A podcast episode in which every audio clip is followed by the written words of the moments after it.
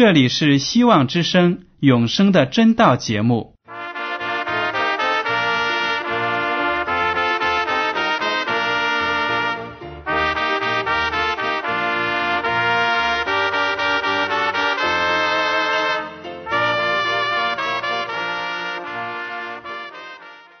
亲爱的听众朋友们，你们好，我是艾德，很高兴今天能和你们在永生的真道这个栏目中见面。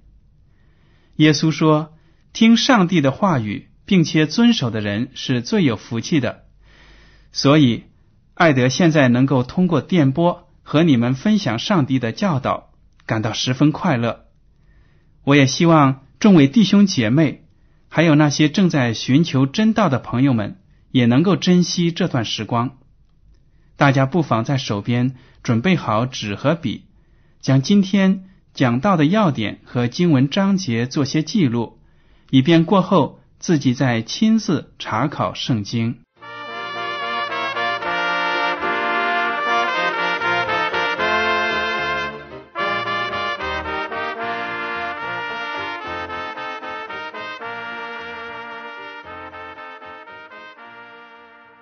听众朋友们，今天我要和你们分享的题目是：地狱之火正在燃烧吗？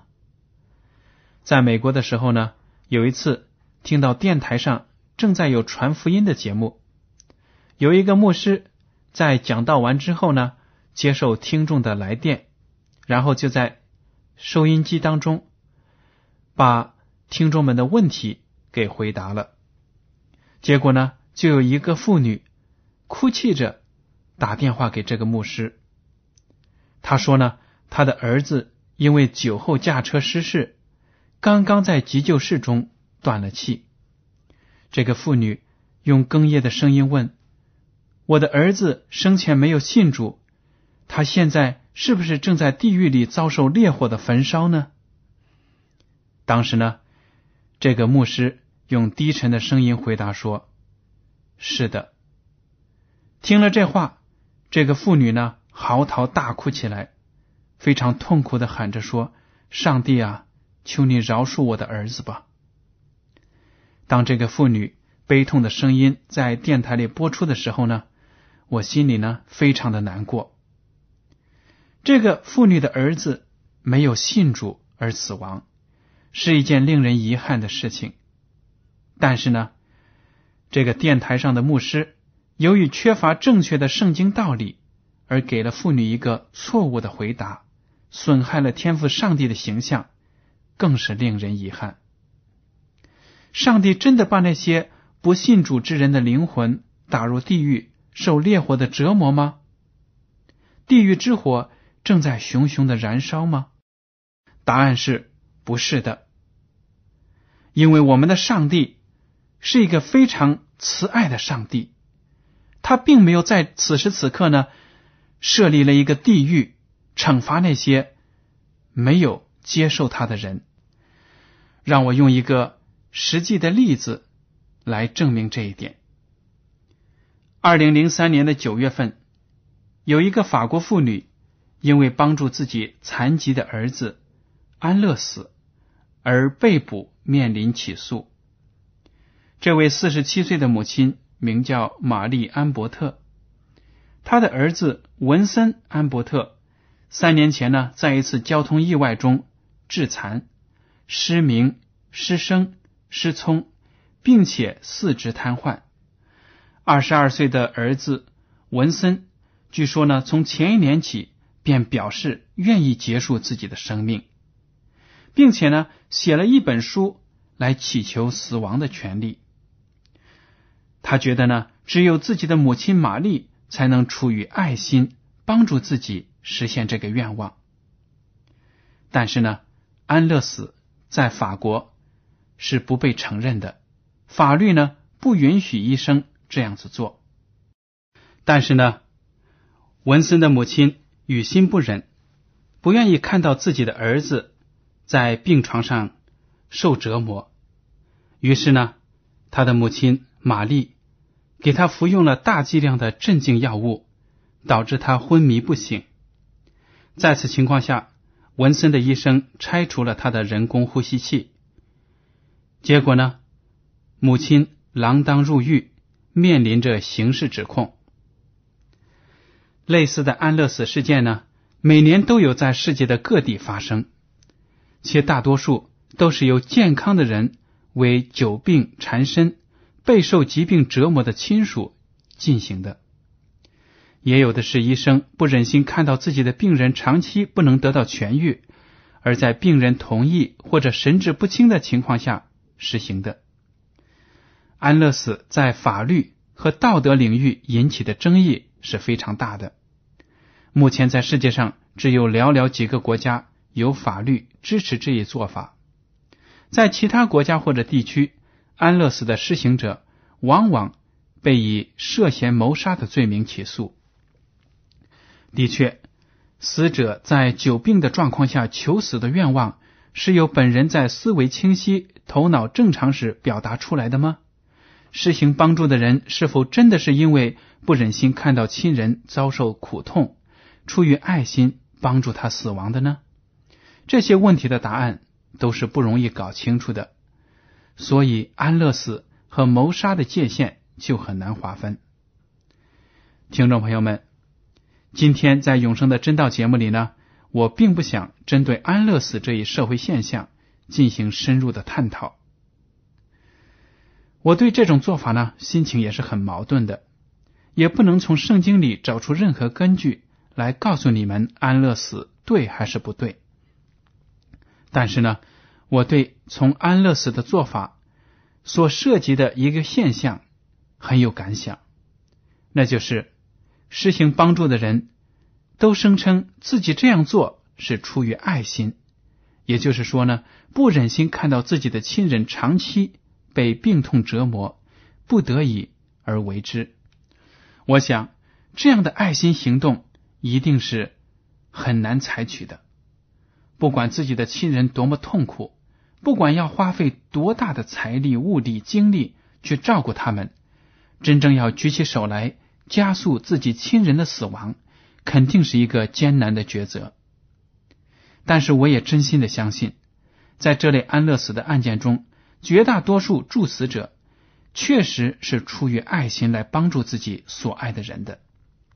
但是他们却没有料到自己的行动会给自己带来牢狱之灾。我突然就想到，爱世人的上帝究竟在为了所创造的人类做出了这么多爱的举动之后，得到了多少公正的赞美呢？约翰一书第四章八到九节说：“上帝就是爱，信差他独生子到世间来。”使我们借着他得生，上帝爱我们的心在此就显明了。是啊，我们这些罪人满身都是污秽，满脑子都是坏点子。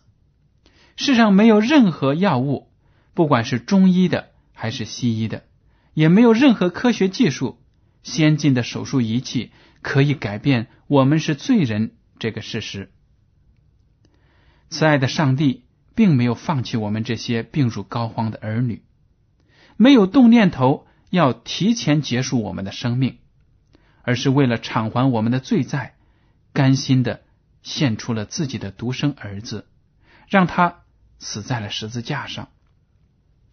约翰福音第三章十六节说：“上帝爱世人，甚至将他的独生子赐给他们，叫一切信他的不至灭亡。”反得永生，这是何等的爱心呢？我们当中有哪些人情愿用自己独生儿子或者女儿的生命去造福我们的仇敌呢？恐怕一个也没有。但是上帝却愿意牺牲自己的独生子，以换得人类能够跟他和好，能够和他同居天国。然而，就是这样一位有爱心的上帝，却被许多人呢看成是一个高高在上、不管我们死活的神。许多人都把世上一切丑恶的、不美好的事情呢怪罪在上帝的身上。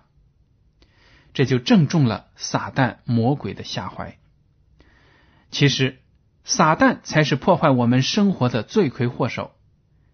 他总是隐藏在阴暗的角落里，不愿意人们看清他那邪恶的真面目，故意呢把一切罪名推给上帝。遗憾的是，许多基督徒也在无意识当中呢，把上帝的形象给抹黑了。他们因为没有对圣经的正确理解，而把上帝说成是一个无情的执行官。你也许要问：这怎么可能呢？基督徒怎么会损害上帝的形象呢？你有没有例子可以举给我们听呢？当然有的。首先呢。我想请大家翻开圣经到启示录第十四章九到十一节。好，我们来读一下启示录第十四章九到十一节。又有第三位天使接着他们大声说：“若有人拜兽和兽像，在额上或在手上受了印记，这人也必喝上帝大怒的酒。”此酒正在上帝愤怒的杯中纯一不杂，他要在圣天使和羔羊面前，在火与硫磺之中受痛苦。他受痛苦的烟往上冒，直到永永远远。那些拜兽和兽像、受他名之印记的，昼夜不得安宁。这里呢，就描写到了在末世的时候，地上呢有一种人，他们受了兽的印记。这说明了什么呢？这就说明在末世的时候，那些恶人固执己见，坚持呢选择要追随撒旦和那些被盗的教会，他们对上帝劝他们悔改的呼声置若罔闻。所以，当他们刻意的、有意识的去违背上帝的诫命，去跟随。虚晃的道理的时候呢，就有兽的印落在他们身上。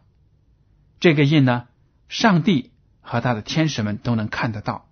所以，有了受印的人，在末后的时候就要受审判，就要遭到毁灭。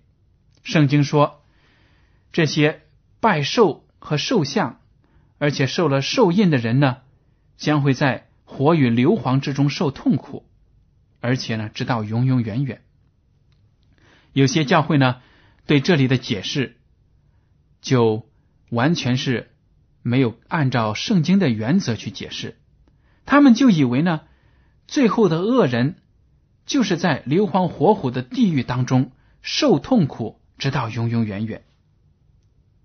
还有另一处经文呢，就是启示录第二十章七到十节，我们来读一读。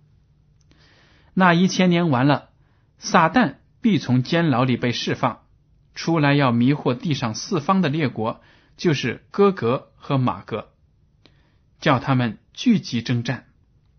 他们的人数多如海沙，他们上来遍满了全地，围住圣徒的营与蒙爱的城，就有火从天降下，烧灭了他们。那迷惑他们的魔鬼被扔在硫磺的火湖里。就是兽和假先知所在的地方，他们必昼夜受痛苦，直到永永远远。这里就描写到了，在一千年之后，这一千年呢，指的就是耶稣基督第二次降临之后接下来的一千年。在这期间，得救的圣徒和主耶稣在天国呢一起审判，审判那些恶人的案件，看他们为什么。不能够得救，在这一千年当中，所有的恶人都在坟墓中死去了，安睡了。他们对外界发生的事情呢，根本不知道。撒旦也被流放在这个荒无人烟的地球上，孤独的很。一千年结束了，撒旦就会重新活跃起来，因为呢，这个时候上帝。让那些在坟墓里的恶人全都复活了，撒旦呢就会蛊惑这些恶人，说：“你看，是我让你们复活的。你们再看，那就是上帝和信上帝的人所居住的圣城。来吧，让我们一起去攻打这座圣城。”当他们一起来攻打上帝的圣城的时候呢，上帝就会从天上降下火来，把这些恶人给烧灭了。圣经的诗句说：“那迷惑他们的魔鬼被扔在硫磺的火湖里，就是兽和假先知所在的地方，他们必昼夜受痛苦，直到永永远远。”也有的基督徒就按照这个圣经的字面意义说了。魔鬼在末世的时候呢，也会在地狱当中硫磺火湖里遭受煎熬，直到永永远远。那么，听众朋友们，您对这两处描写恶人在硫磺火湖里受折磨的经文有什么想法呢？您或许会说，这两处经文不就是描写那些拒绝接受耶稣为救主的人和撒旦魔鬼？一起在火湖里受烧烤吗？他们这是罪有应得。您说的不错，这些恶人呢，的确是罪有应得。上帝在数千年的时间里，耐心的劝诫世人悔改，他宁愿呢将天国的一切荣耀都放弃，用来拯救这个罪恶的世界。而且，上帝通过众先知一次一次的将警告传达给世人。彼得后书第三章第九节说：“主乃是宽容你们，不愿有一人沉沦，乃愿人人都悔改。”想一想，上帝每天看着地球上有这么多的战争、罪行发生，他的心里要承受多少痛苦啊！在耶稣基督和众天使第二次降临的时候，主的荣耀如同烈火，要将所有没有悔改的罪人烧得干干净净。然而呢，很多基督徒却觉得这些罪人被一把火烧尽了不够解恨，他们更愿意按照字面的意思来解释启示录十四章和二十章所描写的罪人在硫磺火湖里受折磨，直到永永远远。听众朋友们，你们是否也这样理解罪人的下场呢？你们是否真的认为这些没有得救的罪人和撒旦将会在硫磺火湖中永永远远的被烧烤吗？圣经说的很清楚，人一死就什么也不存在了。那么，罪人所面临的命运就是死亡。就是毁灭，因为他们没有接受上帝，所以他们永远不得进上帝的国。他们被毁灭之后，等于是永永远远的跟上帝隔离了。如果说罪人和魔鬼在硫磺火湖里永永远远的受折磨，也就是说明他们永远都不会死。圣经根本没有提到任何永恒的罪人。只要是罪人，到头来终有一死，终有一场毁灭。所以呢，如果我们这样说，那些罪人在硫磺火湖里永远不死，永远受折磨，其实也是跟圣经的真理相违背的。您说对吗？另外呢，您可以这样想：我们软弱的世人尚且不忍心看到自己的亲人卧床不起，被疾病缠身。尚且会做出安乐死这样的行动来，何况是我们那仁慈的上帝呢？他岂会因为一个罪人在不过一百年的一生里所行的不义之事，而用烈火折磨他亿万年呢？折磨他永永远远呢？这样公平吗？上帝会欣赏罪人在烈火中发出的惨叫声吗？我想不会的。也许啊。当我问你这样几个问题之后，你也开始觉得一个慈爱的上帝不会无休无止的折磨这些罪人。那么启示录中又说昼夜受痛苦，直到永永远远，这样的字句又该如何理解呢？好了，接下来呢，我再给您举一个实例，您可能就会得出一个结论来了。每年的夏季。在美国的许多州啊，都会发生森林大火。当烈火在干燥的森林里蔓延的时候，那幅情景是非常可怕的。较大规模的森林大火往往会吞噬数十条生命，上千间的房屋会化为灰烬，数以万计的人无家可归。大火呢，可以轻而易举的烧毁数十万英亩的森林，令上万名消防队员呢不分昼夜的工作。但是呢，火势仍是难以得到有效的控制。对灾区的人民来说，他们的家园成了地狱，好像世界末日降临了一般，因为他们一生的积蓄、一生的劳苦都被大火一把。烧尽了，但是呢，你和我都清楚，不管大火多么来势汹汹，它终究还是会被扑灭的。为什么呢？因为我说这个话也是参考了圣经故事为依据的。在犹大书第七节说：“又如索多玛、俄摩拉和周围城邑的人。”也照他们一味的行淫，随从逆性的情欲，就受永火的刑罚作为间接。索多玛、俄摩拉在当时的世界呢，就好比如今的纽约、香港、上海这一类繁华的超级大城市。索多玛和俄摩拉呢，充满了淫乱、谋杀、贪婪的罪恶。那里的居民罪恶滔天，上帝呢，忍无可忍。于是从天上降下火来，将他们和其中的居民烧毁了。圣经上说，这两座城受到了永火的刑罚，也就是犹大书第七节。永火的惩罚这个字句呢，和启示录中所说的永火是一模一样。但是，索多玛、俄摩拉两个城市现在还存在吗？还在不停的燃烧吗？其中的居民还在昼夜受折磨吗？当然没有。为什么呢？因为上帝从天降下的大火，把整座城都给烧成灰烬了，所有能烧的东西都烧光了，大火自然也就熄灭了。即使人不去扑，这个大火还会熄灭，因为实在没有可烧的东西了。这其实呢？就是圣火中所提到的永火的作用，火成就要做的功，烧毁撒旦和那些追随他的罪人，然后呢就熄灭了。虽然火没有永永远远的燃烧，但是燃烧的结果却是永远的、不可逆转的。所有的罪恶被一把火烧干净了，宇宙当中再也没有罪了。这就是。永火的效果，听众朋友们，当你们在读圣经的时候呢，要特别注意圣经的用语，有些是文学性的、比喻性的，不能够按字面的意思去理解。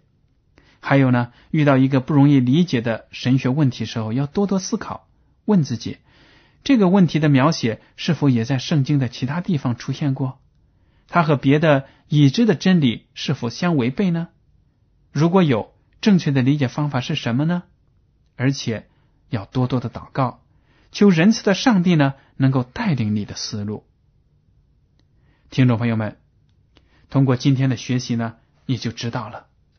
我们在说话的这个时候，你们在听广播的时候呢，这个世界上，这个宇宙当中，并没有存在着一个叫地狱的地方，在那里呢，根本也没有。熊熊的烈火在燃烧，因为上帝爱人，他给所有的罪人时间悔改。如果他们一味的拒绝真理，那么最后等待着他们的将是一次性的毁灭。上帝将会从天上降下火来，落在这个地球上，形成一片火海。那所有信靠撒旦的人呢，都会跟撒旦魔鬼一起被扔在硫磺火湖里给烧尽了。我们如果悔改了，在这一生，当我们还有气息的时候，认识到上帝的慈爱，那么我们悔改就会免于遭受永火的毁灭。上帝预备给我们的不是毁灭，而是永远的生命，永远的福气。我们的上帝是多么的慈爱，多么的仁慈。然而，在故事的开头，我所讲的那个牧师，他对那位伤心欲绝的妇女却说呢：“你的儿子没有得救，现在正在地狱里遭受烈火的折磨。”那位母亲呢，真的是悲痛欲绝。这样的事情实在是太可悲了。